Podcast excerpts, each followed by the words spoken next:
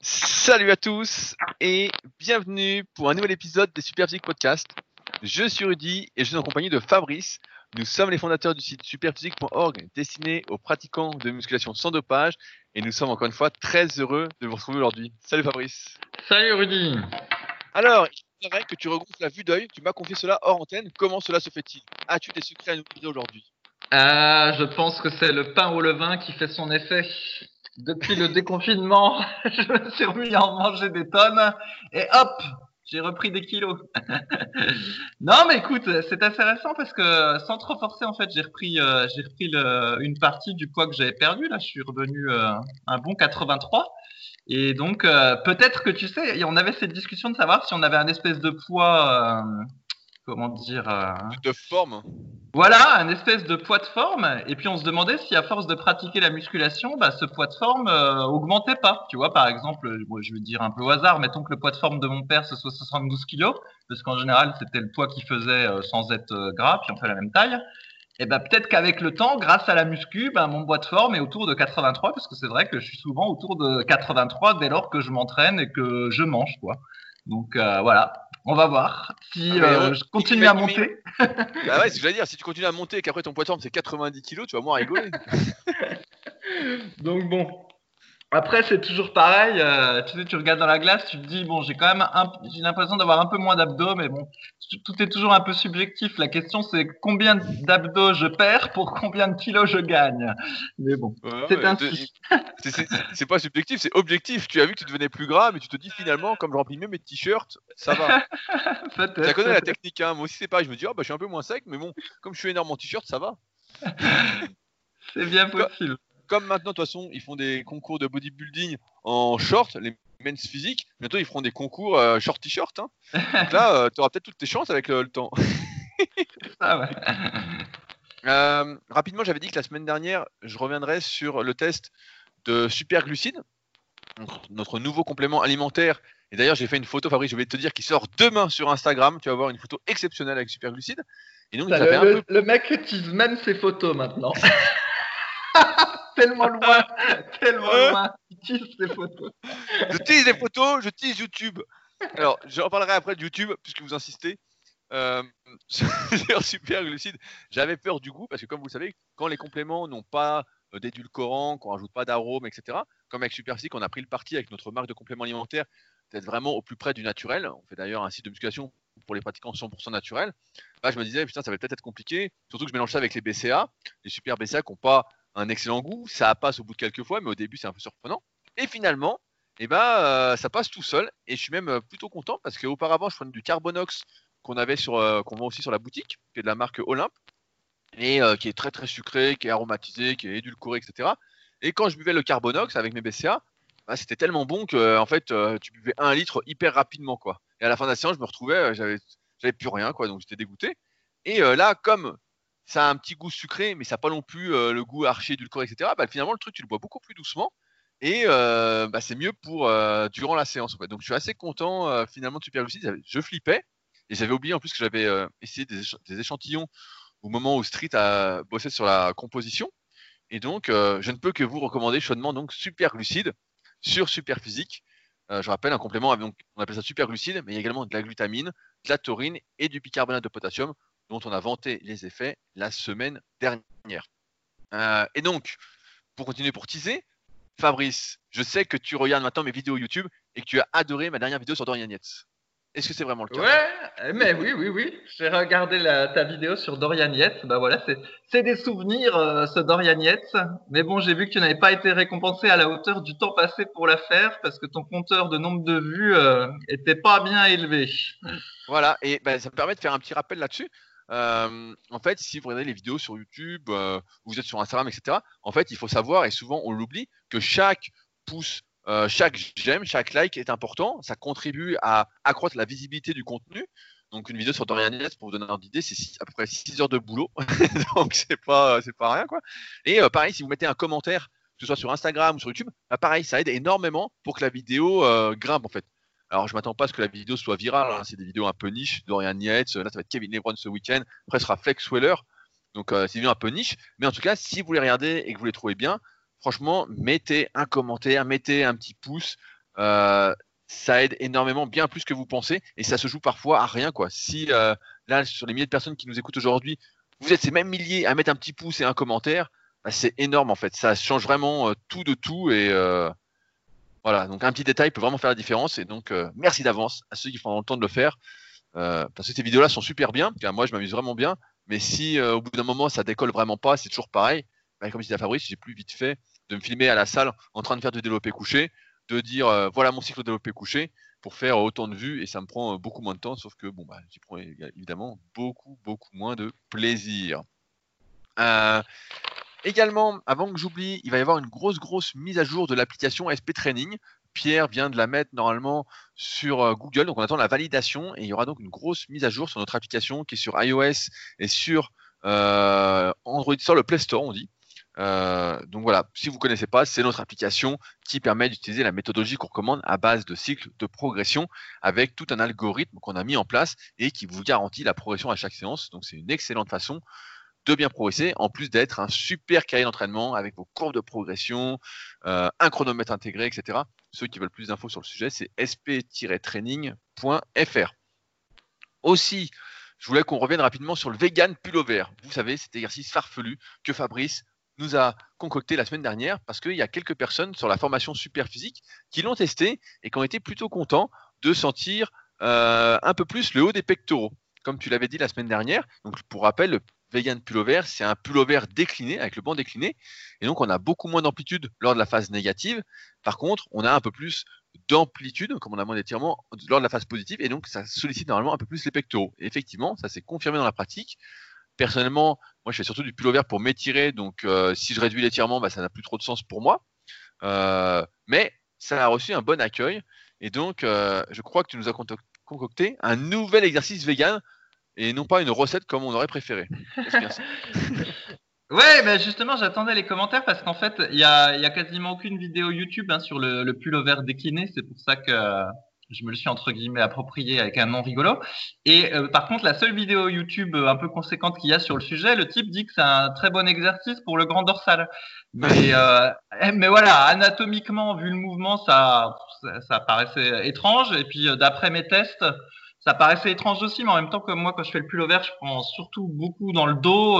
bon, mon ressenti n'était pas forcément le ressenti de tout le monde. Et donc voilà, s'il y en a qui disent qu'ils ont mieux senti les pecs, eh ben J'en suis heureux. Donc du coup, euh, vous pouvez faire le vegan pullover à la fin de votre séance spectre, ou sinon, bah, vous pouvez faire le pullover euh, en travers euh, dans sa version partielle dans la séance d'eau pour maximiser le travail du grand dorsal. Alors, le nouvel exo vegan du jour. Donc je l'ai appelé, je l'ai appelé le vegan mollet. Alors, oh non, ah, c'est n'importe quoi. Le vegan mollet. le vegan Donc, comme vous le savez, entraîner les mollets, euh, c'est hyper ennuyeux, c'est hyper chiant et souvent ça passe à la trappe. A fortiori parce qu'en plus, euh, pour progresser au mollet, ça prend du temps et voire même euh, des fois on ne progresse pas du tout. Néanmoins, donc j'ai trouvé une technique qui, qui marche bien. Enfin, en tout cas, qui est un peu plus fun que le truc normal et puis qui fait congestionner. Alors, on va espérer qu'à long terme, ça fonctionne. En fait, ça consiste à, enchaîner les séries d'élévation de, de mollet à une jambe faites sur banc, mais on peut les faire aussi à la salle, sans temps de repos, pendant 7 minutes, et avec deux haltères différents, en utilisant ce qu'on appelle la méthode bulgare. Alors, j'explique. Qu'est-ce que c'est que cette histoire oh, euh, T'inquiète pas, t'inquiète pas. Regarde, c'est-à-dire qu'en temps normal, on va faire sa série de mollets jambe droite, sa série de mollets jambe gauche, on va poireauter, puis on recommence, série de mollets jambe droite, série de mollets jambe gauche, et puis on fait quatre séries comme ça, et ça a été long, on s'est ennuyé, en général, ça passe à la trappe. Donc moi, mon truc, c'est tu déclenches le chrono, tu fais ta série jambe droite, ta série jambe gauche avec un halter. Ensuite, tu prends un halter un peu plus lourd, tu refais une série jambe droite, une série jambe gauche. Après, tu reprends ton halter initial qui était plus plus euh, plus léger et tu refais jambe droite, jambe gauche. Et en fait, pendant 7 minutes, tu vas faire du mollet. Mais pour éviter que ce soit trop répétitif, eh ben, tu vas varier la charge de travail. Et en fait, quand tu fais ça, tu t'ennuies pas, t'as le mollet qui brûle, et puis t'as les mollets énormes à la fin. Non mais je te jure.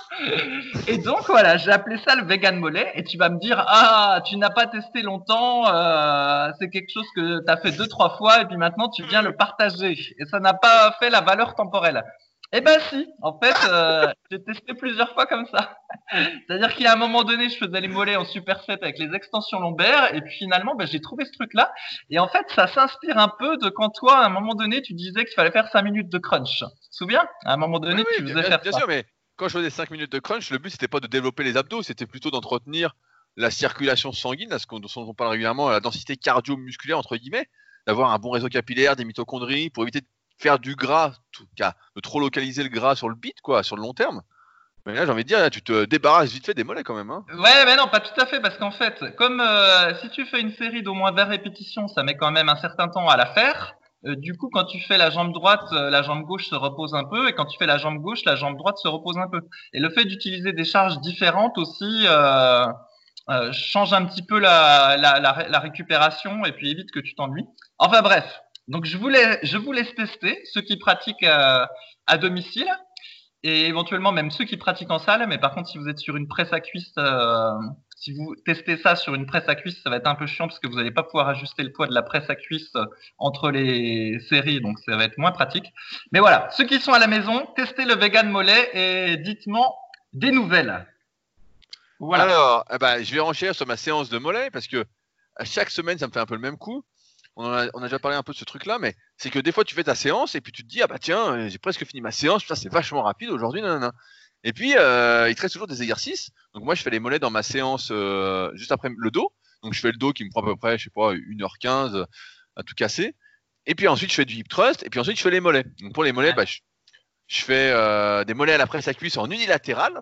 Donc, qui prennent pas mal de temps. En plus, il faut s'échauffer, etc.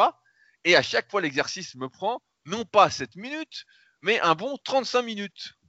Et donc, Comment tu fais? Tu fais jambe droite, jambe gauche, et tu fais une pause, c'est ça? Bah oui, je fais, bah, bien sûr que je fais une pause parce que je force. Ah. Donc, euh, donc regarde, je vais, je vais expliquer un déroulement de série, ce qu'on appelle le- l'exercice super mollet. Donc euh, vous avez le choix entre le vegan mollet ou le super mollet. Vous mettez à la presse à cuisse. Vous mettez, vous échauffez déjà. Déjà, tu peux pas démarrer euh, direct. Donc tu t'échauffes, etc. Ensuite, tu mets ton poids et je fais 4 séries de 20 avec rest pause. Donc j'utilise la même technique que j'avais présentée au curl incliné dans ma vidéo sur les séries longues. Et euh, en fait, bah, avec rest pause. Et donc la série, des fois, bah, elle dure plus d'une minute, d'une jambe. Puis après, tu fais l'autre jambe encore une minute. Puis après, je prends au moins une 30. De toute façon, une 30, euh, je peux déjà plus marcher, de toute façon. Donc, euh, j'en ai pour 35 minutes au total avec l'échauffement. Donc, Fabrice, Ouais, bah, est-ce que tu veux tester mon entraînement de mollet mais t'as vu que mon vegan mollet va être, mon vegan mollet en 7 minutes va être un peu plus populaire que ton 35 minutes à la presse à cuisse. En plus, pour avoir les mollets comme toi. hein. Eh, À chaud, j'ai des super mollets. C'est juste qu'à froid, euh, forcément, il y a trop à irriguer, quoi. Il y a trop de muscles. Donc, problème. Donc, on vous propose le vegan mollet ou le super mollet au choix. Est-ce qu'on a une recette cette semaine? Non, non, j'ai pas de recette en ce moment. La boulangerie a rouverte. euh, Je me nourris de pain au levain et d'houmous. Oh. Et tu prends toujours ton truc d'alcoolique, là, le spa pruneau? J'en prends un, un- de temps en temps, donc euh, oui, j'en pratique de temps en temps. D'ailleurs, j'ai failli vous proposer le spa banane séchée, mais j'ai pas testé suffisamment pour le proposer en recette. le, le mec boit tous les jours, quoi. Oh. Euh, rapidement, comme vous avez sans doute dû le voir, si vous êtes en dehors de la région parisienne, les salles de musculation ont réouvert avec plus ou moins de restrictions. Il semblerait que certaines salles n'imposent pas de restrictions particulières et que d'autres en imposent. euh, surtout celles qui sont euh, archi fréquentées habituellement, donc les salles commerciales. Et donc, je voulais qu'on fasse un petit point rapidement sur la reprise d'entraînement, sachant qu'on avait fait un podcast euh, qui a maintenant quelques mois ou même quelques années, qui est toujours d'actualité, qui s'appelait Reprendre l'entraînement en musculation. Si vous appelez Reprendre l'entraînement en musculation sur Google, vous allez tomber dessus directement, surtout que j'ai travaillé son référencement cette semaine. Et euh, je voulais qu'on parle un petit peu de la reprise, parce que là, si vous n'êtes pas entraîné, vous n'aviez pas le matériel, l'entraînement au poids du corps ne vous motivait pas vraiment. Il faut dire que c'est pas très motivant non plus. Euh, quand on est habitué à s'entraîner avec de la fonte, avec des machines, etc. Euh, bah, après deux mois sans rien faire, forcément, la reprise, vous pouvez pas reprendre là où vous en étiez. C'est d'ailleurs un élève qui a voulu reprendre un peu là où il en était. Il a eu des courbatures de fou. Il peut plus s'asseoir sur les chiottes. Donc, comment reprendre, Fabrice, l'entraînement après deux mois d'arrêt? Qu'est-ce qu'on va recommander? Ouais, et ben c'est simple, il faut euh, juste ajuster son paradigme. Le mauvais paradigme, c'est de dire je vais revenir le plus vite possible euh, à mon niveau euh, antérieur et le plus vite possible, je mets les charges que je mettais antérieurement. Et en fait, ça d'expérience, c'est le meilleur moyen en fait pour se, se blesser et puis bloquer sa, sa progression. Au contraire, il faut commencer tout doucement en fait, voire même faire quelques petites séances en full body la première semaine et puis euh, chercher la congestion et les sensations. Et euh, après, au fur et à mesure, euh, réaugmenter les charges, en fait, comme si on faisait un, un, un cycle de progression en étant plus faible qu'on était, quoi. Mais il faut surtout pas essayer d'aller trop vite parce qu'en fait, on va, on va juste se blesser. D'autant que, ben, si jamais vous n'êtes pas entraîné du tout et que vous n'avez même pas fait de mobilisation articulaire non plus pendant la période, eh ben, il est possible que vous ayez perdu euh, en souplesse, en mobilité articulaire, et donc du coup, ben, des erreurs techniques. Je sais pas, par exemple, si au squat vous mettez trop lourd par rapport à votre niveau de force, puis que vous rentrez les genoux, et que euh, ben, vos genoux étaient entre guillemets moins flexibles qu'avant, ben, voilà, vous pouvez vous, blesser bêtement. Donc euh, voilà, il faut commencer doucement et retrouver doucement sa mobilité, ses sensations, tout ça. Ouais, ouais, bah en plus, moi j'ai envie de rajouter que deux mois d'arrêt, c'est assez énorme. J'ai jamais pris deux mois d'arrêt. Ça m'est déjà arrivé de prendre un mois suite à une blessure quand j'étais plus jeune. Mais deux mois d'arrêt, un bon truc, ce serait par exemple si vous faisiez 10 fois 100 au développé couché euh, en série, bah, de reprendre par exemple à 10 fois 80. Voire même de reprendre, moi c'est l'une des seules indications euh, que j'ai pour l'entraînement pyramidal, ce serait justement de faire du pyramidal sans trop forcer pendant 2-3 semaines à chaque séance, en remontant à chaque séance progressivement, avant de relancer son cycle de progression, tout en sachant que il y a souvent des idées qui circulent sur la mémoire musculaire, la mémoire nerveuse, sur le fait que si on a déjà atteint un certain niveau, tout à l'heure on parlait du poids de forme, si on a déjà atteint par exemple 10 fois son développé couché, si on arrête, on va vite y revenir. Notre expérience, malheureusement, nous amène à penser que oui, il y a une mémoire musculaire et nerveuse, mais qu'elle n'est pas à 100%, qu'elle est plutôt autour de 90%, euh, 95% pour euh, les meilleurs, et que donc, euh, il faut reprendre, si vous reprenez par exemple, vous faisiez 10 fois 100, vous reprenez à 10 fois 80, vous remontez assez rapidement peut-être à 10 fois 90, et ensuite, donc peut-être en 2-3 semaines, voilà, si vous montez de 5 par semaine avec de la chance, si vous n'avez pas maigri en plus, si vous avez maigri, bah alors là, bonne chance. et à partir de 90, en fait, il va falloir relancer votre cycle de progression classique pour, essayer, pour remonter progressivement, comme l'a dit Fabrice, comme si vous n'aviez jamais eu ce niveau et de manière très très progressive. Aussi, je voulais ajouter un point important, c'est qu'il y a beaucoup de salles qui mettent des créneaux pour s'entraîner, donc des fois d'une heure. Et dans ce cas-là, bah, euh, j'ai tendance à penser que l'échauffement et les étirements vont sauter. Et je recommanderais bien de s'échauffer un petit peu euh, avant d'entrer dans la salle, si vous avez qu'une heure et que c'est vraiment chronométré, de faire au moins les mobilisations articulaires avant de rentrer dans la salle comme ça, vous les faites et vous êtes déjà un peu chaud. Vous gagnez un peu de temps et pour les étirements, bah, de les faire en dehors de la séance. Surtout le pire, si euh, vous êtes ric-crac, etc. Comme on l'a déjà dit, vous pouvez vous entraîner par exemple que trois fois une heure, même en temps normal. Bah, mieux vaut faire moins d'exercices durant la séance, mieux vous échauffer, mieux vous étirer pour mieux durer. Parce que de toute façon, en trois fois une heure, il faut bien avoir conscience que vous ne deviendrez jamais super, super musclé. Vous allez progresser, etc. jusqu'à un certain niveau, mais après, ce sera très limitant pour atteindre, par exemple, le niveau légende du club super physique. Il n'y a personne qui atteint ce niveau-là en s'entraînant trois fois une heure tout le temps. Euh, donc, pour rappel, euh, clubsuperphysique.org, il y a des tableaux dessus avec différents niveaux. Euh, et bah, personne n'atteint ce niveau légende qui est à peu près 10 fois 120 au développé couché, non 10 fois 115, 10 fois 140 au squat, je crois de mémoire, etc.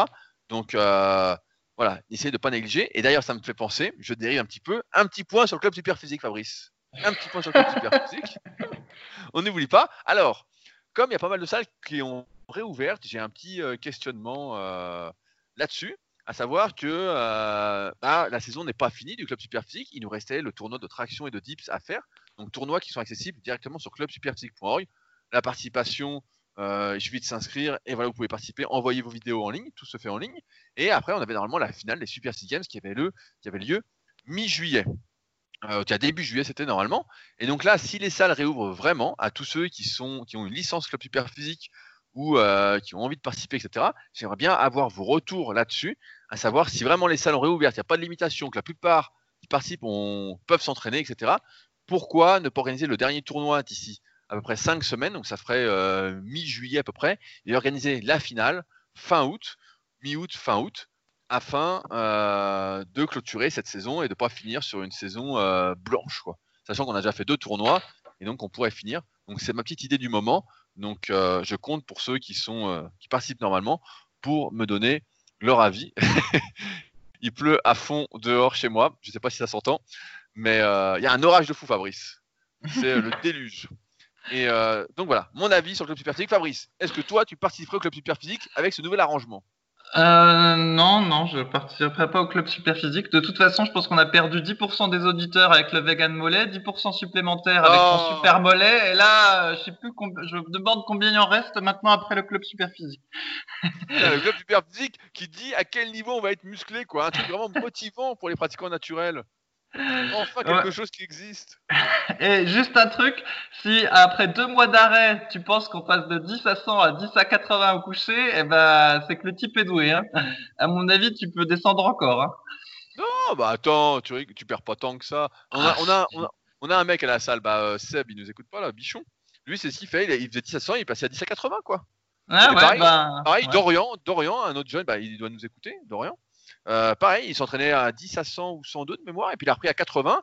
Et hier, je l'ai vu, il avait repris un petit peu avant, et là il est à 10 à, je sais pas s'il a réussi, il a mis 95, il était remonté un peu vite, mais 90 c'était passé.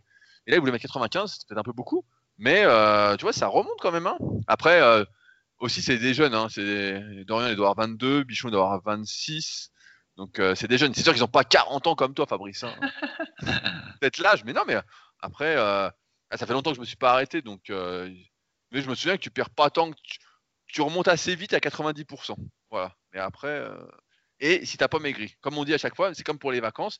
Si vous partez en vacances et que pendant celle-ci vous maigrissez, si vous partez genre 2-3 semaines et que vous maigrissez pendant ces vacances-là, bah, ça va être le retour va être assez difficile. Par contre, si votre poids est stable vous grossissez même un petit peu, bah là, euh, normalement, ça va bien se passer. ça va bien se passer. Ça va mieux se passer. Vous aurez quand même des courbatures horribles. Je me souviens d'une fois où j'étais parti en vacances en 2011 une semaine et durant ces vacances-là, j'avais bien mangé. C'était buffet à volonté trois fois par jour.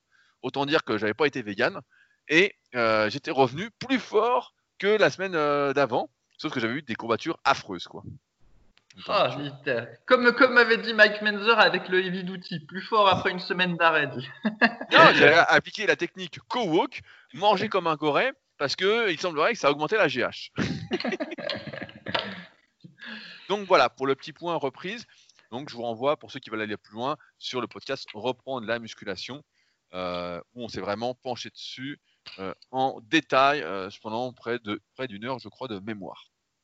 Je voulais qu'on aborde quelques questions qui m'ont semblé pertinentes cette semaine. Pour rappel, pour ceux qui nous découvrent aujourd'hui après cette longue introduction, on ne parle pas que de l'entraînement des mollets dans ce podcast, on répond aux, aux questions qui sont posées C'est-à-dire que quand t'as 20 ans, tu veux briller au squat et quand t'en as 40, tu veux briller au mollet parce que tu sais que ça, ça va pas trop te défoncer.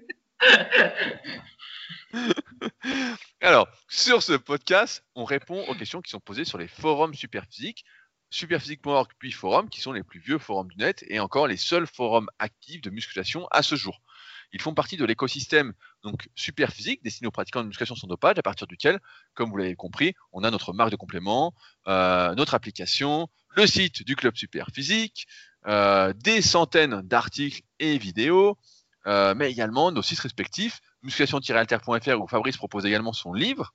On va y revenir tout à l'heure. Et mon site rudicoya.com qui a d'ailleurs fait peau neuve cette semaine. Il y a encore quelques petits trucs à améliorer, mais je trouve que c'est un peu mieux que comment c'était auparavant. Ça fait un peu plus neuf.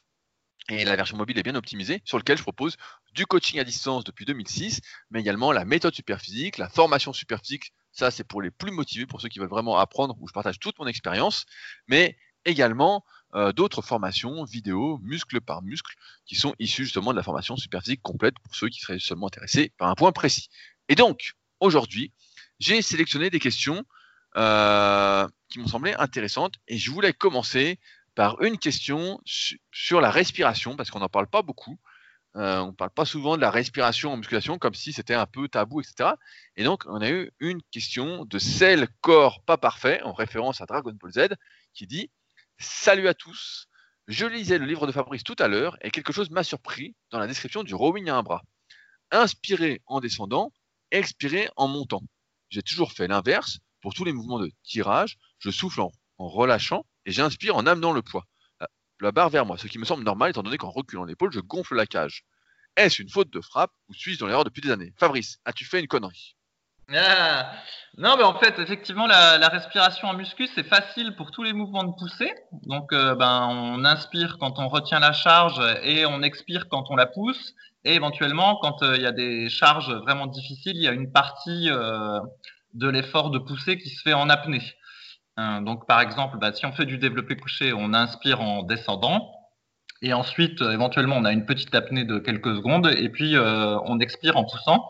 Et au squat, par exemple, au squat gobelet, euh, pour ceux qui veulent pas faire de squat barre arrière pour finir en chaise roulante, eh ben tu inspires pendant la première moitié de la descente, ensuite tu es en apnée à la deuxième moitié de la descente, tu es en apnée à la première moitié de la remontée et puis tu finis en, expirant. Donc là, pour les mouvements de poussée, c'est facile. Et donc, euh, bah, c'est pareil pour les élévations latérales, les extensions euh, pour les triceps ou les curls euh, pour, pour les bras. Il faut toujours expirer pendant l'effort. Après, effectivement, pour le, le dos, c'est un peu plus compliqué parce que le grand dorsal est un muscle dit inspirateur. Et donc, du coup, quand il se contracte, il se contracte mieux en même temps qu'on inspire. Et donc, c'est pour ça que quand on fait, par exemple, des tirages verticaux à la poulie et qu'on abaisse la poulie, qu'on tire, eh bien, en théorie, on doit inspirer en même temps. Et puis on doit expirer euh, quand on ramène la, poulie à son point de départ. Et en fait, donc pour le rowing euh, avec halter, du coup, c'est la question. On dit est-ce qu'on considère que c'est un mouvement plutôt grand dorsal et qu'il faut respecter le truc d'inspirer en tirant l'halter, ou alors est-ce qu'on considère que c'est un mouvement euh, habituel et en fait il faut expirer quand on tire l'halter alors moi, de, de mes tests, parce qu'effectivement, j'ai fait des tests pour voir comment ça se passait, eh ben avec un poids léger, euh, je peux utiliser les deux méthodes. Donc euh, soit j'inspire en montant, soit euh, j'expire en montant, et grosso modo, ça ne change pas grand-chose. Par contre, avec un poids lourd, eh ben inspirer en montant, c'est impossible. C'est pas possible en fait. J'arrive pas à maintenir le gainage, j'ai pas de force, et donc faut vraiment que j'expire en montant pour tirer un poids lourd. Et donc c'est pour ça que du coup, dans le livre, j'ai préconisé de faire comme ça. Mais euh, effectivement, c'est peut-être discutable. Donc, on va, je vais attendre d'avoir l'avis de Rudy sur le sujet. J'aime bien comment tu te décharges. J'ai vu à chaque fois dans les commentaires sur SoundCloud que tu te déchargeais sur moi quand quelqu'un te disait qu'il n'était pas d'accord avec toi. Tu disais que j'étais garant de ce que tu disais. Et je trouve que c'était une honte. Parce que je ne suis que l'associé. Il faut le rappeler. Je ne suis que l'associé, moi. Je ne suis pas le gérant. Euh, à ce sujet, avant que j'oublie, euh, je voulais remercier ceux qui nous laissent encore une fois des commentaires sur l'application, sur toutes les applications de podcast, notamment l'application Apple. C'est celle où je vois les commentaires qui restent. Et je vois qu'on était, avant le podcast, à 412 commentaires et notes de 5 étoiles sur 5. Donc merci à ceux qui laissent des commentaires, ça fait toujours plaisir. Et donc, quel est mon avis sur cette question euh, bah, Personnellement, effectivement, moi j'inspire quand je tire. En fait, comme l'a dit euh, Cell Corps pas parfait, on va appeler Cell, on va l'appeler Cell, c'est plus simple. Bah, en fait, j'ai tendance, voilà, je sors la cage et j'ai tendance à dire à mes élèves justement que qui ont parfois du mal justement à bien utiliser les muscles du dos, à sortir la cage quand ils tirent. Si tu souffres quand tu tires, en règle générale, alors ça arrive hein, quand euh, tu forces à fond, quand tu es en fin de série, etc. Tu veux passer ta rep malgré que tu n'aies plus du tout de force, tu n'arrives plus à utiliser euh, ton grand dorsal, etc. Tes muscles trapèzes, bah, tu tires en soufflant, euh, voilà, autant que tu peux. Mais sinon, si tu n'es pas en fin de série et que tu es dans un cycle de progression classique, bah, c'est mieux en fait de sortir la cage pour mieux utiliser les muscles du dos. Donc c'est une respiration qui est un peu inversée, contrairement à, aux exercices de poussée où là, bah, instinctivement, on souffle quand on pousse. Et quand on prend très très lourd, comme l'a dit Fabrice, eh ben, on va même bloquer la respiration. Tu vois, cette semaine, j'ai filmé justement, je recommence à faire euh, des vidéos un peu d'entraînement pour poster justement sur mon compte Instagram. Et euh, j'ai fait mon T-bar et euh, je filme. Et effectivement, je vois que je respire pas du tout. j'ai pas du tout respiré parce que lorsque l'exercice met en jeu de manière importante le gainage, eh ben en fait, quand on bloque sa respiration, on est plus solide, on a moins de chances de se faire mal. Alors que si on respire, on a un gainage qui est beaucoup beaucoup moins solide. C'est le cas aussi, comme l'a dit Fabrice, sur le squat arrière, sur euh, l'exercice de soulevé de terre, etc. Si on respire pendant la répétition, en général, ce qu'on appelle, si on respire pas et qu'on bloque tout, c'est la manœuvre de Valsalva. Euh, et ben ça aide et on a moins de chances de se blesser. Euh, donc voilà pour la respiration. C'est vrai qu'on n'en parle euh, pas souvent, mais. Ouais, ouais, mais attends, euh, je serais curieux de voir justement. Donc tu dis que tu bloques, mais tu, tu bloques pas pendant tout l'effort. Il y a forcément un moment où tu inspires ou tu expires. Et je suis prêt à prendre le pari qu'en réalité, tu fais l'expiration à la fin de, du tirage. Faudra que tu regardes la vidéo en détail pour, pour voir. Ah, à mon avis, je, bah, je, vais re- je vais regarder, mais normalement, moi, je souffle en bas, en fait. Tu vois, quand je suis en bas, je souffle en bas. Mais de toute façon, en fait, c'est comme sur le rowing planche pour ceux qui en ont déjà fait. Euh, quand t'en fais, en fait, tu vois bien que t'es fort, en fait, quand tu fais. Je sais pas si on entendra euh, mon inspiration à la- à l'au- à l'audio. Mais voilà, on gonfle et en fait, on tire assez rapidement le plus vite possible, limite, pour rester gonflé et pouvoir bien serrer les omoplates. Et dès qu'on respire, bah, on s'aplatit sur la planche et donc on tire moins avec le dos. Et on n'arrive plus justement à ressortir la cage. Donc, euh, donc c'est pour ça que euh, non, non, je pense que je le fais vraiment pas mal en apnée quoi. Bah, justement, c'est euh, un pote qui m'a filmé là, Alan. Euh, et il me dit putain, il me dit tu respires pas pendant, le mouvement en fait, t'es en apnée. Et je dis ouais, bah, je sens que je respire pas en fait. Et c'est plus ça qui me fait reste posé à un moment, en reposant les poids au sol pendant une à deux secondes, que la difficulté de l'exercice, c'est que j'ai plus d'air en fait. Euh, c'est pour ça qu'il faut bien respirer entre les séries et pas se précipiter, parce que sinon on n'a plus d'air. Et euh, dans ce cas-là, c'est du cardio training. C'est euh, du vegan mollet appliqué à tous les muscles. mais je regarderai, mais ouais, voilà, je bloque pas mal quoi. Ouais, ouais, bah, de toute toute façon, qu- quand tu es en apnée pour faire ton gainage, il faut que tu aies de l'air. Donc, ça veut dire que tu as inspiré avant. C'est pas possible autrement. Quoi. Donc voilà, sur la respiration. Alors, Fabrice, tu as remonté un topic sur le forum dont je voulais parler. Tu as remonté euh, un topic de 2003, du, exactement du 13 juin, donc il y a pratiquement 17 ans aujourd'hui, qui dit J'ai fait du pullover avec halter mercredi et j'ai des courbatures au triceps depuis hier. Trop content. Depuis le temps que je refais un exercice pour les triceps, en accentuant la flexion et extension des bras, je devrais bosser encore plus mes triceps. Je rêve des effets de mes prochains gros triceps sur mes charges au développé couché et développé militaire. Fabrice, aurais-tu inventé le Magic Triceps avant son heure de gloire? Euh, oui, j'avais inventé le triceps pullover bien Ah avant putain, toi. il veut, pas dire Magic Triceps, le mec. Depuis 2003, j'avais inventé. Non, après, ce qui est bizarre, c'est qu'effectivement, là, on voit tout à fait l'enthousiasme du type qui a essayé un nouvel exercice, qui est content, mais, euh, je l'ai pas maintenu dans le temps. Donc, euh, on n'a pas la suite de ce qui s'est passé, mais très probablement, j'ai dû quand même finir par avoir mal au coude et puis euh, laisser tomber. Mais en tout cas, voilà, j'étais content de voir que finalement, euh, j'avais déjà pensé à cet exercice en, en 2003. C'est dire comme le, forum est riche.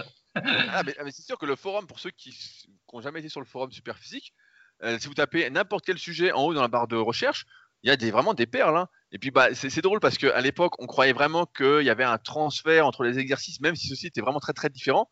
Et en fait, même si on prend euh, des triceps à fond au Magic Triceps, moi j'ai jamais eu vraiment de transfert sur le développé couché et le développé militaire, même si j'ai jamais été très fort sur celui-ci, parce que c'était trop éloigné pour qu'il y ait un transfert. J'avais juste des plus gros triceps en fait.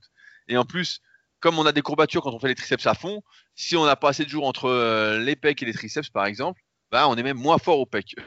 Donc euh, après, le Magic Triceps, donc ce pullover euh, bras fléchi, euh, ça peut faire mal au coude chez certains, notamment bah, comme toi quand on a les triceps courts. Une des solutions, ce serait de moins plier les bras en fait, d'avoir un, entre-deux. On sait, et je l'ai expliqué vraiment en détail dans le tome 1 et le tome 2 de la méthode superphysique avec les vidéos d'analyse morpho-anatomique, que lorsqu'on a un muscle court et qu'on veut utiliser des poids lourds, bah, mieux vaut éviter l'étirement parce que l'étirement, à bout d'un moment, c'est surtout l'étirement du tendon et pas l'étirement du muscle. Et peut-être que si c'est pas le fait que tu descendes moins, mais que si tu pliais un peu moins les bras, eh ben, euh, t'étirerais pas entre guillemets le tendon et peut-être que tu pourrais euh, en faire sans avoir mal au coude.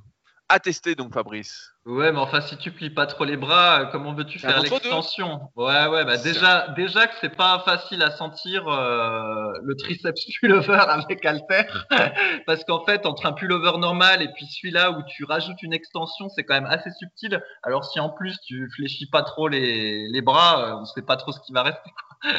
Mais ouais. Bah, euh, tiens, je, je relis le topic là, et il y a Vincent à l'époque, donc Vincent qui était notre plus grand euh, pourvoyeur de débat sur le forum, dit que euh, il nous conseillait le bent arms pullover plutôt que le pullover bras tendu. Le bent arms est beaucoup plus proche du Nautilus pullover. Stenko le faisait avec 150 kg pour quelques répétitions. Est-ce que tu y crois, toi? Euh, non, j'y crois pas trop. Alors juste parce que si les gens ont pas compris ton anglais, en fait, c'était l'idée. Oh de cet exercice, c'était de faire du pullover bras fléchis avec une barre, mais euh, en essayant de simuler le mouvement qu'on faisait euh, au pullover à la machine Nautilus, là, ce- justement la machine qu'utilise euh, Dorian Yates dans la, dans la vidéo que j'ai vie. dimanche. dans la vidéo que t'as mis. Mais bon, c'est Ça, ça, ça marche pas très bien en fait cet exercice et d'ailleurs euh, personne ne le fait. Donc, euh, Voilà. Donc, mais de toute façon, c'est là on rigole et tout avec ces inventions, etc. Mais ce qu'il faut savoir, c'est que ça fait longtemps que plus rien n'est vraiment inventé. Il y a quelques avancées, mais les grosses bases de la musculation sont écrites depuis longtemps. Des... dernière fois, je sais plus qui c'est qui m'a envoyé ça. Bah, j'ai un copain Cyril, je sais pas s'il nous écoute, qui participe aussi au club Super Six, etc. Qui m'a envoyé. Il a récupéré un bouquin de genre euh, 1930 et quelques, euh, où justement il y avait déjà justement ce Magic Triceps entre guillemets. Euh, et puis il m'a montré quelques pages, donc il m'a montré par internet quoi. Et euh, il y avait déjà tout dedans quoi en fait. C'était déjà euh, très bien expliqué. Il faut progresser, euh, la fréquence d'entraînement, euh, tout quoi. Et euh, donc on ne fait que se répéter. Et ensuite ce qui fait euh, une innovation ou pas en fait, là euh, le fait que le Magic Triceps ne soit pas appelé le Magic Fabrice, c'est le fait que tu pas persévéré dans le temps et que tu pas eu de triceps avec. c'est vrai. Comme Sinon, sinon, ils se rappelé le Magic Triceps. C'est comme le curl incliné à un moment sur les forums. J'ai pas inventé le curl incliné, mais j'en ai tellement parlé, tellement parlé, tellement parlé que les mecs disaient Ah oui, le curl incliné, le curl que fait Rudy. Mais ouais, parce que j'en faisais et j'avais des gros biceps. Le Magic Triceps, c'est pareil, j'en ai fait plein et ça m'a fait des gros triceps. Donc on a pu la parenté. Toi, malheureusement, t'as eu que la théorie. Et souvent, bah voilà, la théorie ne suffit pas. C'est vrai, c'est vrai, mais il y avait une phrase de Bruce Lee, alors je vais pas la retrouver euh, de manière exacte, mais c'était un truc qui disait du style euh, le seul critère d'un savoir euh, véritable est son efficacité. Enfin, c'était quelque chose du genre. Et donc, c'est vrai que ça colle assez bien à, ce que tu viens de dire. D'où le vegan mollet et le vegan pullover. Cette fois-ci, cette fois-ci, j'ai confiance, Rudy. J'ai confiance. Eh, mais tu sais qu'il y, a des- il y a des applications justement où il y a des programmes justement en 7 minutes. Je sais plus comment ça s'appelle ces trucs-là, mais euh, la dernière fois j'entendais il y, a très, il y a très longtemps quand j'écoutais des podcasts un peu de marketeurs là, les mecs disaient ah nous on fait le 7 minutes programme nanana, tous les matins etc. Et les mecs étaient contents. Donc il y a, il y a peut-être un marché pour le euh, 7 minutes mollet. Euh, bon, je, Attention, pense, ah que- je pense que tout le monde. Ouais, Excuse-moi, euh, c'est- euh, 7 minutes pour les mollets debout, mais après il faut rajouter les mollets assis hein, euh, si on est Ah sérieux. merde. Ah bah Ah ouais, non, attends. ah, c'est trop long. Ah non non c'est trop long. hein. Ah, le, le mec se foutait de ma gueule avec mon 35 minutes au mollet, il passe 20 minutes dessus en fait. euh. Ah, putain. Oh, putain, il se fout de ma gueule. les, les mollets sont le, le diamant brut, la, la pierre, euh, Angulaire de tout physique.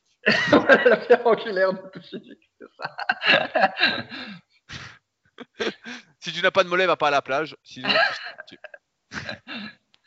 Alors, une question de Nick T. Encore lui, dont on avait parlé la semaine dernière, qui avait posé une excellente question et qui continue à en poser une très bonne. Bonjour à tous. Pour éviter d'être trop cambré, avec le ventre qui ressort vers l'avant, malgré des abdominaux assez gros et visibles, est-il utile de travailler le bas des abdominaux si on ne le fait pas, en complément du travail du transverse et de l'étirement du psoas, bien entendu Merci d'avance pour vos avis éclairés. Alors Fabrice, est-ce que si on est trop cambré, faire le bas des abdominaux va faire du bien? Ouais, ouais, bah, je pense que oui, en, effet. Et Je pense qu'effectivement, euh, pour avoir négligé le bas des abdominaux, je pense que ça a participé au fait que euh, j'ai euh, que je sois euh, très cambré. Et donc, oui, bah, je fais mon bas des abdominaux religieusement. D'ailleurs, ça fera l'objet d'un nouvel exercice vegan, mais il faudra attendre un petit peu. Et oui, je pense qu'il faut le faire. je pense qu'il faut faire le bas des abdos, tout à fait.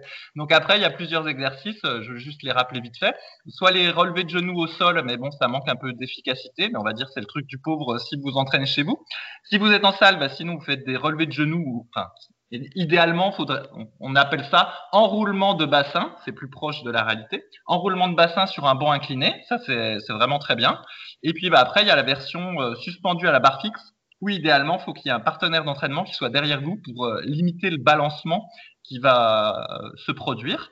Et donc voilà, c'est les trois, c'est voilà, c'est bon exo pour les abdominaux du bas. Et oui, je pense que ça doit être fait aussi bien pour l'esthétique que euh, pour la, cambrure, pour favoriser un bon placement du dos. Et, là, on peut faire un petit point rapidement sur le bas des abdominaux parce que souvent, on entend que le bas des abdominaux n'existe pas. Que, effectivement, si on reste sur le grand droit, les carrés de chocolat, si le muscle se contracte, il se contracte de vraiment entièrement, de bas en haut. Et en fait, on a remarqué, euh, et ça a été prouvé par plusieurs études notamment, que euh, lorsqu'on faisait des crunchs, ben, on sollicitait surtout le haut des abdominaux, et lorsqu'on enroulait par le bas, on faisait plus le bas des abdominaux. Donc c'est pourquoi, lorsqu'on fait du crunch, ben, c'est pas suffisant pour développer les abdominaux. Et d'autant plus que le bas des abdominaux, c'est une zone assez faible, assez fragile. Et comme la question qu'a posé Nick T euh, l'a laissé supposer, bah, effectivement, lorsqu'on a un bas d'abdominaux assez faible, bah, euh, ça peut accentuer la cambrure et on a un moins bon gainage. Alors, si vous faites du magic gainage, c'est pas très grave. Je ne vais pas revenir dessus, on en a suffisamment parlé il y a deux podcasts, mais euh, c'est vraiment un truc à, travailler de manière spécifique. C'est comme pour tous les exercices, c'est très très très rare qu'un euh, muscle soit travaillé complètement avec un seul et unique exercice parce que la contraction n'est pas uniforme. Euh, ça me fait penser que cette semaine, d'ailleurs, bah, j'ai tourné. Fabrice, je t'offrirai cette formation rien que pour toi. La formation super physique abdominaux, qui va bientôt sortir justement sur la formation super physique complète, qui sera la dernière partie de cette formation complète. Après, j'aurai plus grand chose à dire. Mais je te l'offrirai, Fabrice, parce que toi, je sais que tu en as besoin. Vu que tu grossis à vue d'œil et que tu vois de moins en moins tes abdominaux, c'est le moment d'en faire. ouais, et justement sur cette histoire de bas et, du haut des abdominaux, c'est quand même dingue euh, des fois les, absurdités qu'on arrive à dire parce que euh, à un moment donné, j'avais pas fait de bas des abdos pendant un moment, pas d'exercice euh, spécifique, et puis après, bah, c'est comme ça quand tu dis allez tiens aujourd'hui je vais en refaire, je suis motivé, et puis tu bombardes. Et ben donc ça m'était arrivé avec ma mémoire de poisson rouge, je sais plus exactement le contexte. Toujours est-il que les jours qui ont suivi, j'ai bien eu des courbatures et nettement localisées au bas des abdominaux, tu vois. Donc c'était bien la preuve que euh, l'exercice travaillait plus le bas parce que j'étais courbaturé dans le bas et pas dans le haut. Donc euh, voilà, ça se vérifie des fois euh, très facilement avec la pratique.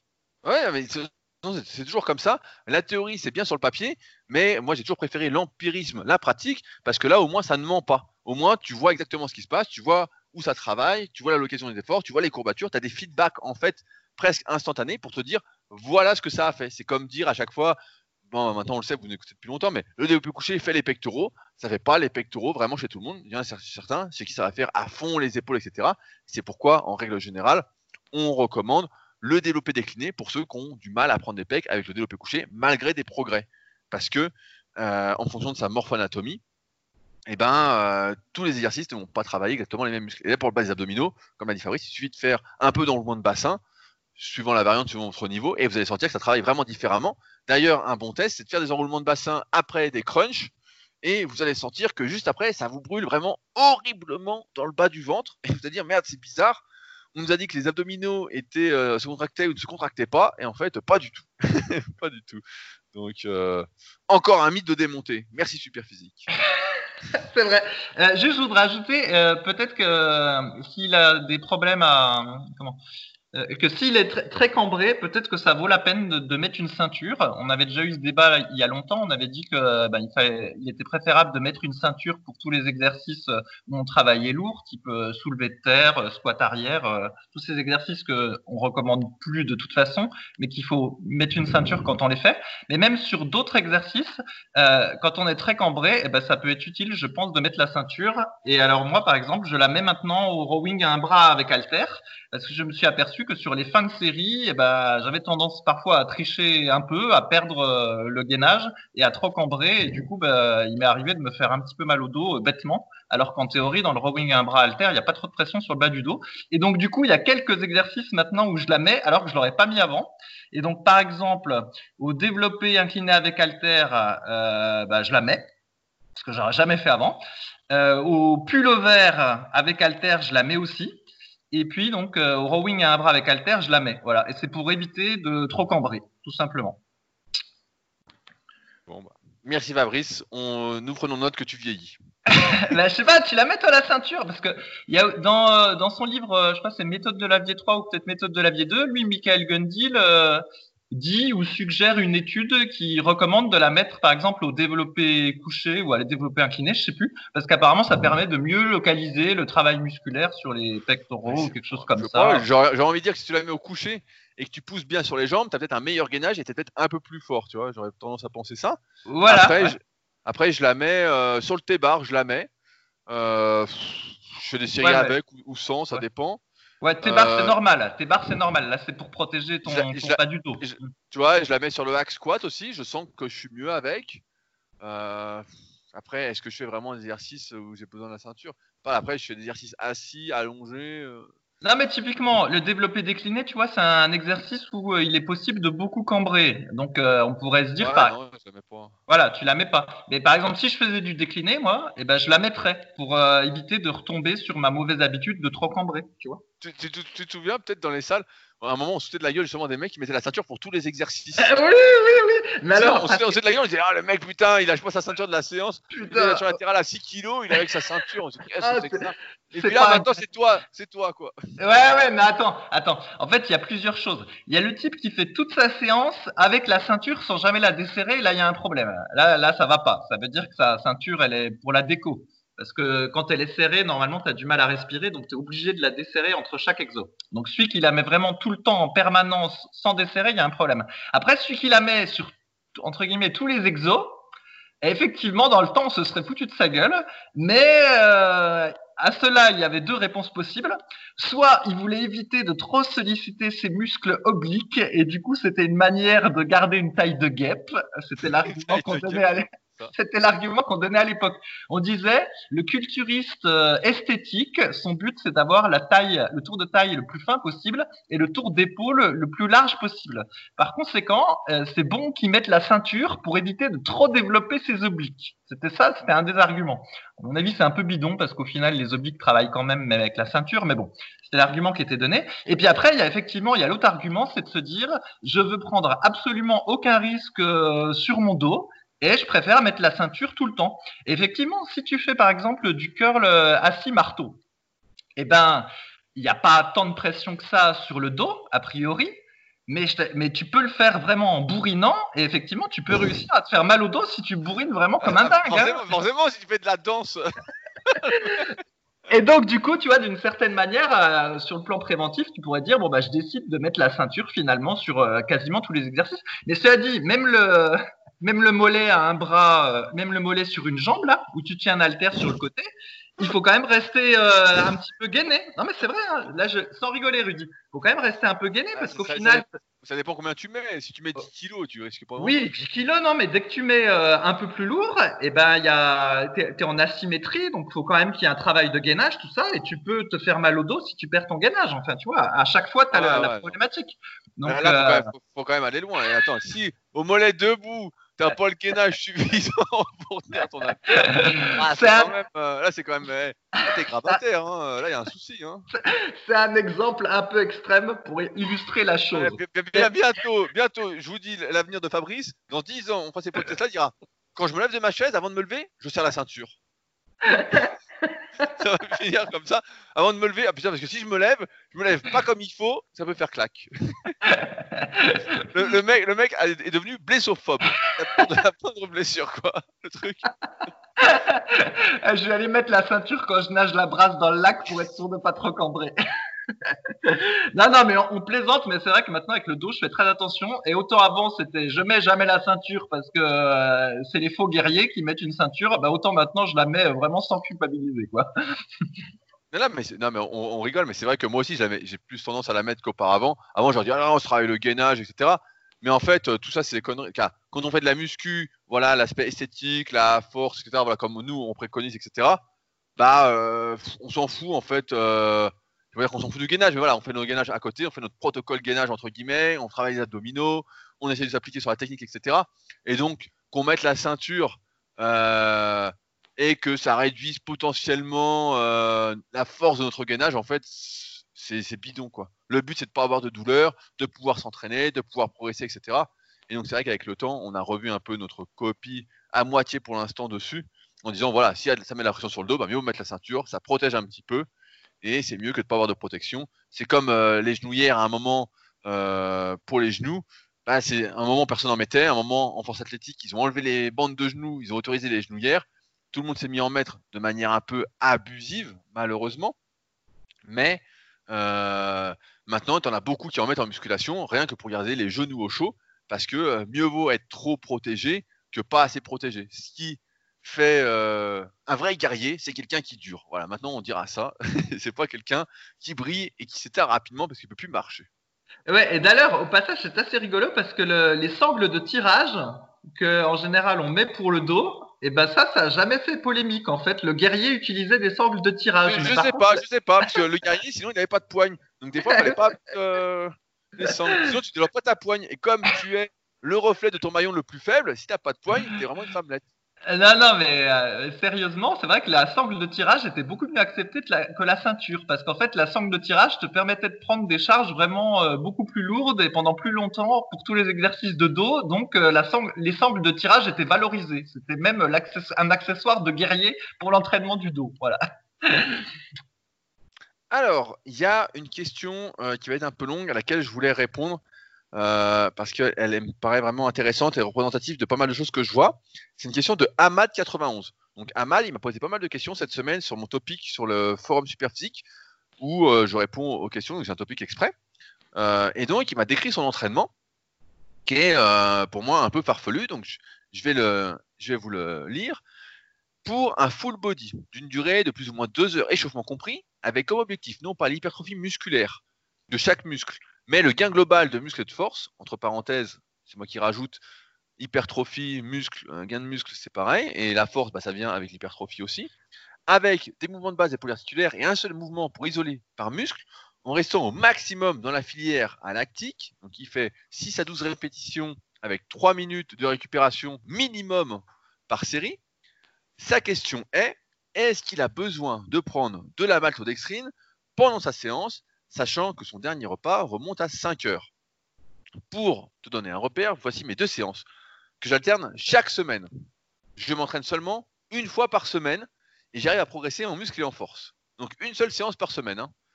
Séance A, développé couché ou dips, tirage vertical ou horizontal, presse à cuisse en unilatéral. Donc ça c'est la séance A.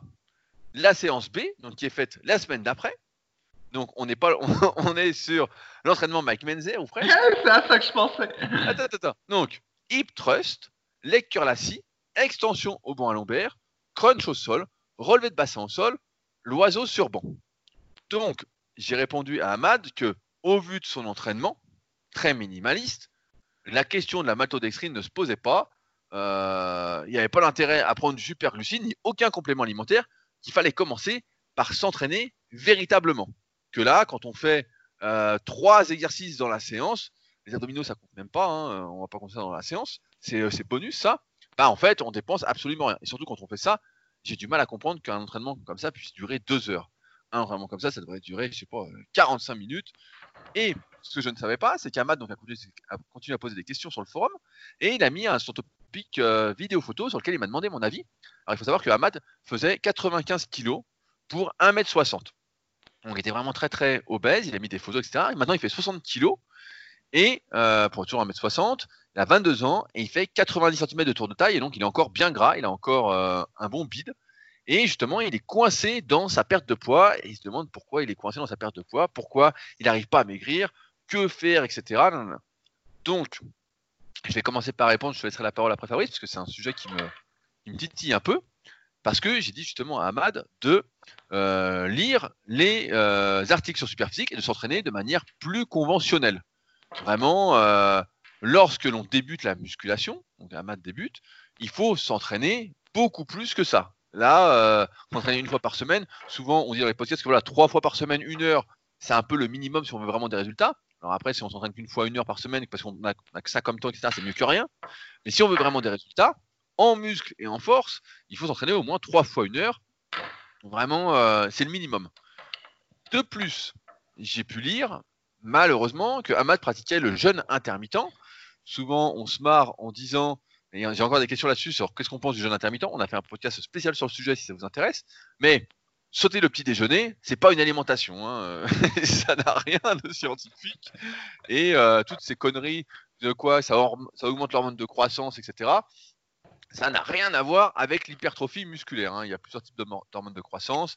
Il y a des sécrétions endocrines, paracrines, euh, autocrines, etc. par les cellules elles-mêmes.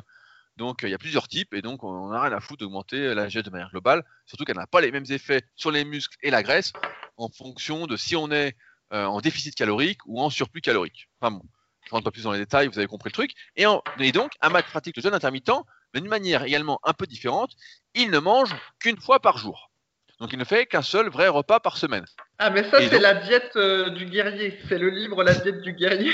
c'est la, la, Warrior Diet de Pavel Satsouline. Voilà, c'est ça. Et donc, il se demande naïvement, et je trouve ça assez incroyable, pourquoi il n'arrive plus à maigrir en faisant ce qu'il fait.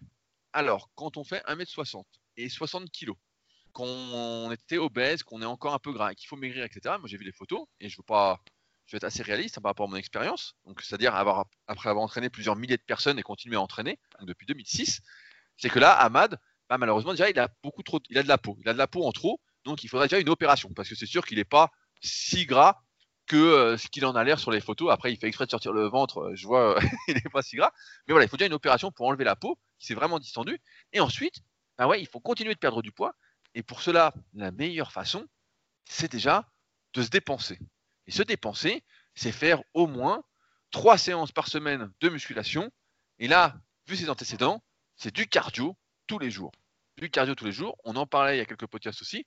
Souvent, on l'oublie. Mais là, faire une heure de, il y a deux heures de sport, euh, deux heures de sport, trois exercices une fois par semaine, c'est pas du sport, ça vaut zéro. Ça vaut zéro, c'est euh, dépense calorique zéro.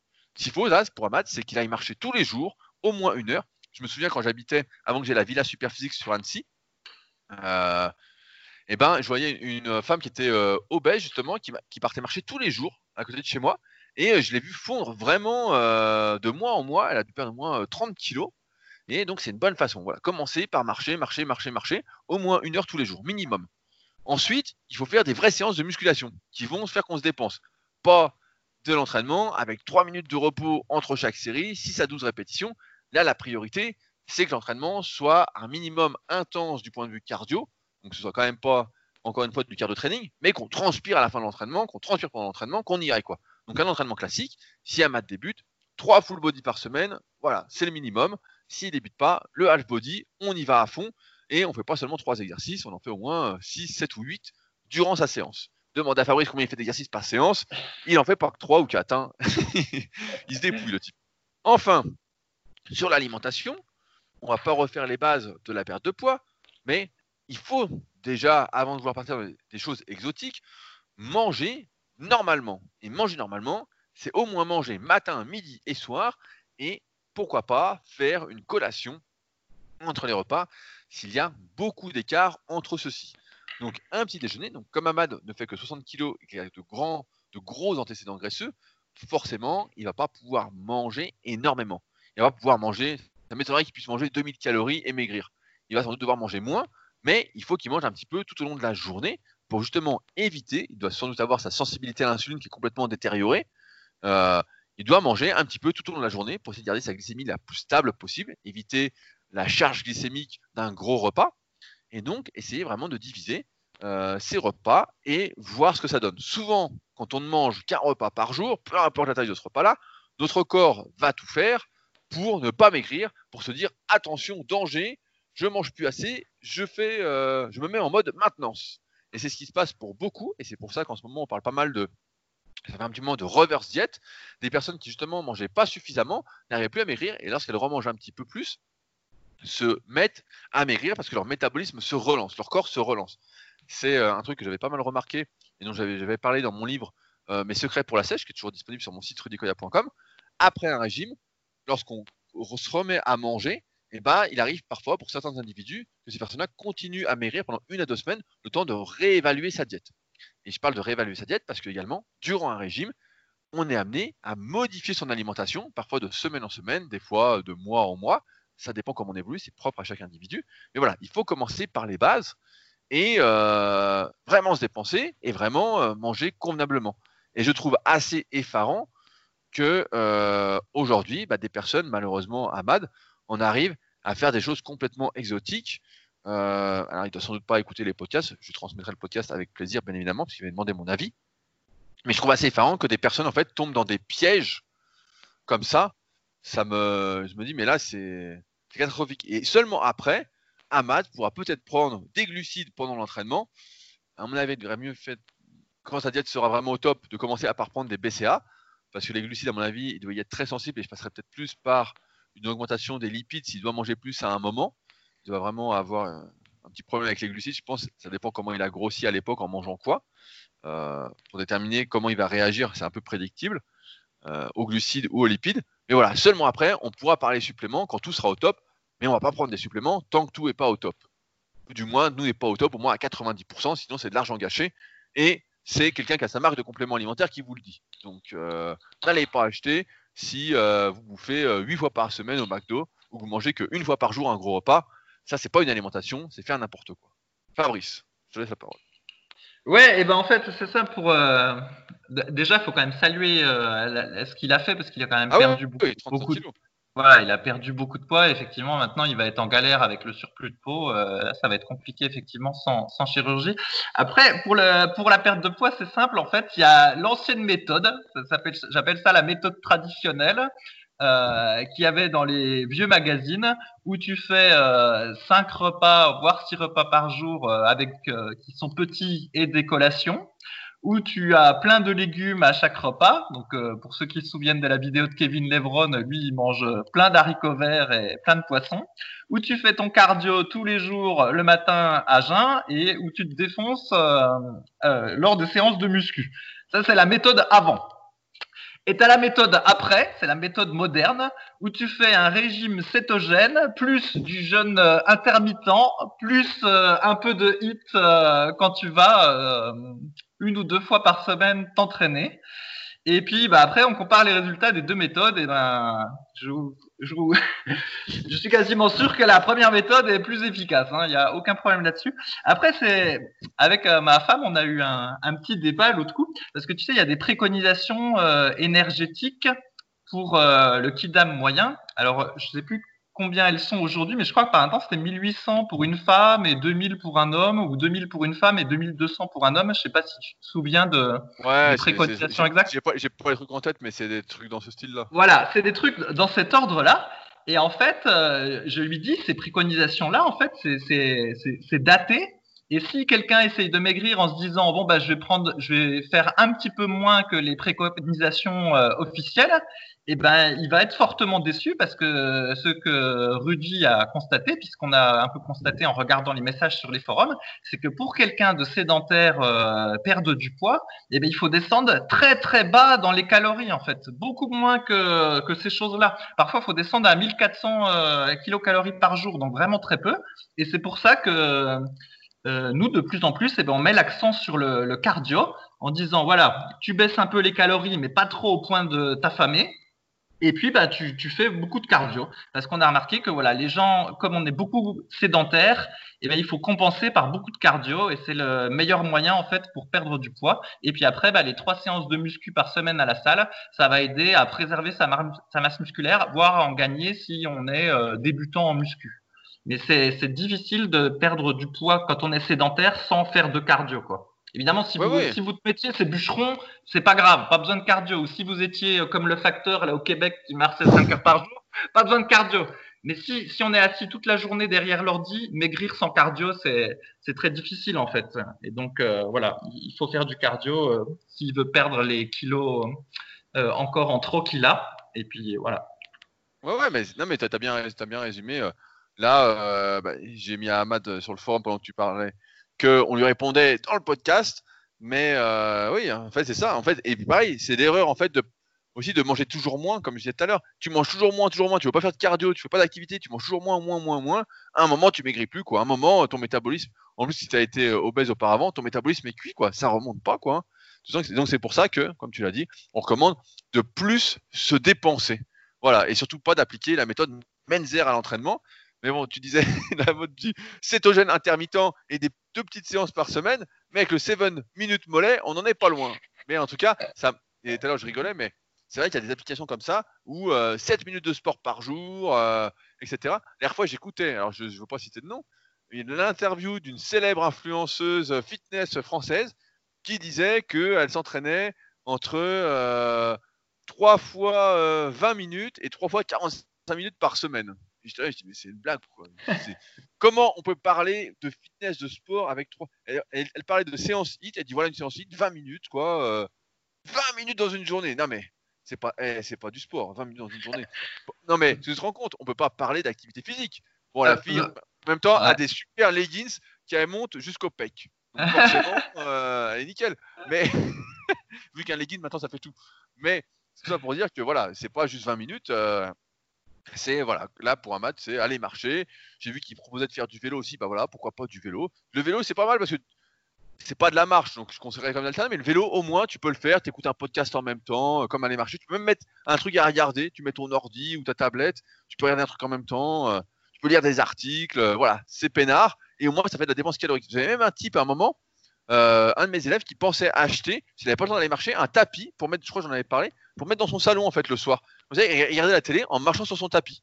Comme il rentrait tard et qu'il faisait nuit, etc. Il disait comme ça, euh, nickel quoi. Et ça, ça peut être également une idée. Alors après, j'ai vu qu'il y avait des tapis, bon, pas très cher entre guillemets, euh, c'est quand même assez cher un tapis, mais euh, genre à Decathlon ou même sur Fitness Boutique, pas très cher. Et donc on peut marcher dessus, etc. Et ça fait de la dépense en fait. On oublie que euh, voilà, 20 minutes de sport, c'est pas du sport, c'est presque rien. C'est mieux que rien, mais c'est pas terrible et qu'il faut en faire plus que ça. Donc voilà. Ahmad, tu as les solutions. Donc j'attends ton nouvel avant-après très prochainement sur le forum que je me ferai un plaisir de partager. Alors, en 20 minutes, tu peux faire le vegan gainage. Donc, ça va te prendre 12 minutes, mais un petit peu plus parce Et que. vegan entre les- mollet. Et vegan mollet, voilà, tu peux enchaîner les deux en 20 minutes et tu auras un petit peu de mollet du haut et tu auras le ventre un peu plat. Voilà. Et juste après, Non. tu pourras manger un Mars. C'est comme dans euh, le film Professeur Folding. Alors je sais pas s'il y en a qui le connaissent ou pas, mais c'est un film avec Eddie Murphy qui fait un peu tous les rôles. Et justement, il veut maigrir. Il est à la salle de sport. Et en fait, il fait du curl avec son Mars, quoi. Il se met en curl concentré. Et à chaque euh, curl, il bouffe un morceau de Mars, quoi. Non, mais ouais, ça, ça- ça me fait rire ce truc-là parce que justement, avec le temps, ce qu'on s'est rendu compte, c'est qu'il y avait tellement de choses à faire que justement, la gageure, déjà, c'est de réussir à tenir un entraînement en deux heures, en fait. Euh, euh, Rudy, lui, il en est à je sais pas combien d'heures. Moi, le mien, j'essaye de le tenir en deux heures et donc je prends des temps de repos courts, tout ça. Et déjà, c'est c'est difficile. Il faut que tout soit chronométré, millimétré parce que euh, deux heures, en fait, c'est trop court quand on pense à tous les tous les petits trucs annexes, quoi. Genre Ah non, euh, les l'infra-épineux, tout le bordel, tout ça, ça Dès prend du temps, quoi. Dès que tu veux t'étirer un petit peu, bah, ça prend du temps. Moi, en ce moment, je m'étire le soir. Et je peux te dire, je fais que trois étirements. Je fais les trois mêmes euh, tous les soirs. Bah, Ah, espèce- étirement Menzer. Ah ouais, ouais. Étirement Menzer, les trois mêmes tous les soirs, ça me prend une demi-heure de les faire. Une Ah, demi-heure, trois étirements. Ouais, mais là, je sais pas ce que tu fous quand même, mais bon. Bah si, bah, étirement unilatéral, trois fois de chaque côté, une minute à chaque fois, et voilà. Ça va vite, hein. 6, 6, 6, 18 minutes en gros déjà. hein. 18 minutes, et puis entre. Bah forcément, j'enchaîne pas euh, comme ça, donc des fois je prends 10 secondes. Donc euh, ça va vite à une demi-heure. Et avant, en plus, je masse un peu avec mon Terragun, j'arrive à une demi-heure. Voilà. Gagné. Bon, là, c'est peut-être un. On peut peut-être. euh, C'est peut-être perfectible, ça. Non, non, mais bon, ça, ça, ça prend un temps fou. Attends, sinon, je prends 35 minutes pour faire 4 vraies séries de mollets, donc euh, tu vois bien que c'est- hyper long l'entraînement. Mais c'est pour ça, on n'en parle pas trop, mais c'est vrai que moi, si vraiment je prenais le temps de tout faire, tout ce qu'il faut, bah, j'en ai pour 4-5 heures en fait. hein, vraiment. euh. Mais bon, je prends pas le temps pour tout bien faire, mais euh, c'est ce que je disais à un moment, ce qui limite la progression à partir d'un moment, c'est le temps en fait, c'est l'investissement, c'est euh, qu'est-ce qu'on est prêt à faire ou pas. Si on me laisse, on me dit tu travailles plus, tu es payé pour t'entraîner et tout faire au top, ah bah c'est sûr que là, euh, là je fais absolument tout, je tire absolument tout tous les jours, je masse tout à fond, euh, je prends mon temps pour faire chaque exo, nanana, j'ai mieux progressé. Mais est-ce que ça a un sens aussi Moi j'aime bien faire mes petites vidéos YouTube quand même. hein. Donc bon. À condition qu'elle soit regardée. À condition. Ouais, bah à condition qu'il y ait un petit retour quand même. Donc n'oubliez pas ce que je vous ai dit tout à l'heure. hein. Petit commentaire, petit pouce, ça fait toujours plaisir. Sur ce, eh ben, on va s'arrêter là pour aujourd'hui. Attends, attends, puisqu'on a encore 5 minutes, j'ai remonté un autre topic, c'était à propos d'un pratiquant de force athlétique euh, qui était âgé, qui s'appelait Vincenzo euh, Toledo, je crois. Tu l'as vu ce topic-là sur le forum? Je l'ai pas vu. Ah, bon. Bon, bah tant pis, alors ce sera pour la prochaine fois. Mais en gros, c'est un, un, un pratiquant de force athlétique euh, français, alors je sais pas s'il est encore vivant aujourd'hui, euh, qui était, euh, qui a battu plein de records et qui, jusqu'à l'âge au moins de 86 ans, de ce que j'ai retrouvé sur Internet, continuait à faire des compétitions de force athlétique et euh, était assez fort. Voilà. Et donc j'ai remonté le topic sur le forum. Le topic avait été initié en 2003 et donc, eh ben, euh, plus de 10 ans après, le type était toujours là. J'ai dit un œil, Rudy. J'irai, j'irai voir, mais ça doit être dans la rubrique force en fait. C'est pour ça que j'ai pas été. C'est ça, c'est ça. Ah voilà. Moi, je reste sur la partie euh, musculation, prise de muscle.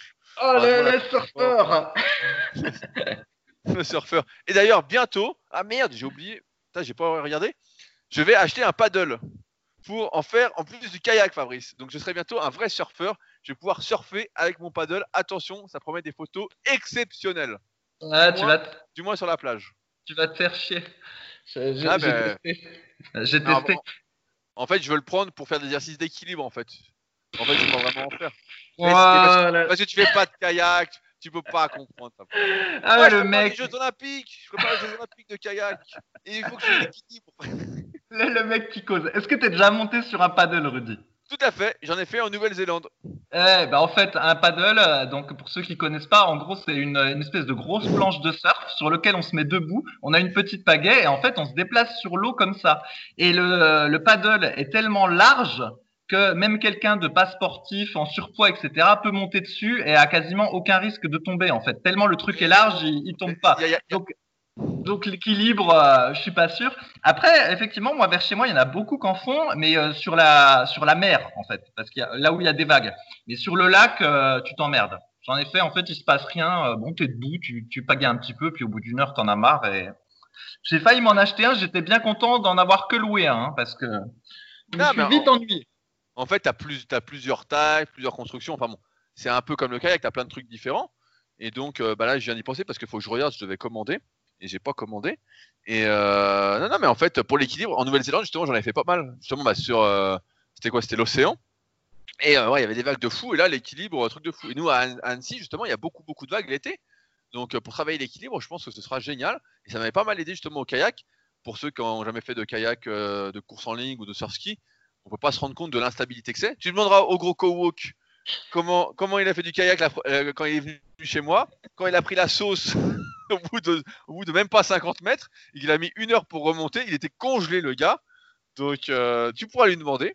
Donc euh, voilà, je viens d'acheter un. Et donc je ferai des photos de surfeurs et tu rigoleras moins Fabrice. Voilà ce que j'ai envie de dire. D'accord, d'accord. Alors, sur ce, en plus, il est marrant, c'est Fabrice, parce qu'il est arrivé avec 15 minutes de retard. Et là, je peux vous dire qu'il est 20h04. et il nous dit on a encore 5 minutes, alors que j'ai pas fini ma journée. Ensuite, il y a tout le podcast à mettre en ligne, les textes à écrire, blablabla. Et le mec, il prend encore 5 minutes. quoi. C'est une honte. En retard et encore en retard à la fin. Porte plainte. Alors, sur ce, ce sera tout pour aujourd'hui. Si vous avez des questions, n'hésitez pas à utiliser les forums Superphysique. Ils sont là pour ça. Et comme vous voyez, on répond aux questions dans la bonne humeur. Et tous les jours également, il y a beaucoup, beaucoup d'activités sur le forum. Vous serez euh, bien entouré pour progresser. Euh, si vous souhaitez aller plus loin, je vous invite à aller sur le site de Fabrice, musculation-alter.fr, il y a des articles ainsi que sur les musculation-alter. Et si vous souhaitez être coaché euh, ou lire tout ce que je propose, c'est directement sur rudicoya.fr.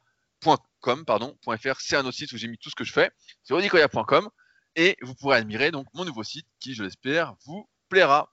Sur ce donc, on se retrouve la semaine prochaine pour un nouvel épisode où Fabrice ne sera pas là justement. J'allais l'oublier. Fabrice nous abandonne pour la semaine prochaine. C'est une honte. Je vais aller tester mes mollets euh, en randonnée. Allez, à dans 15 jours. Salut à tous.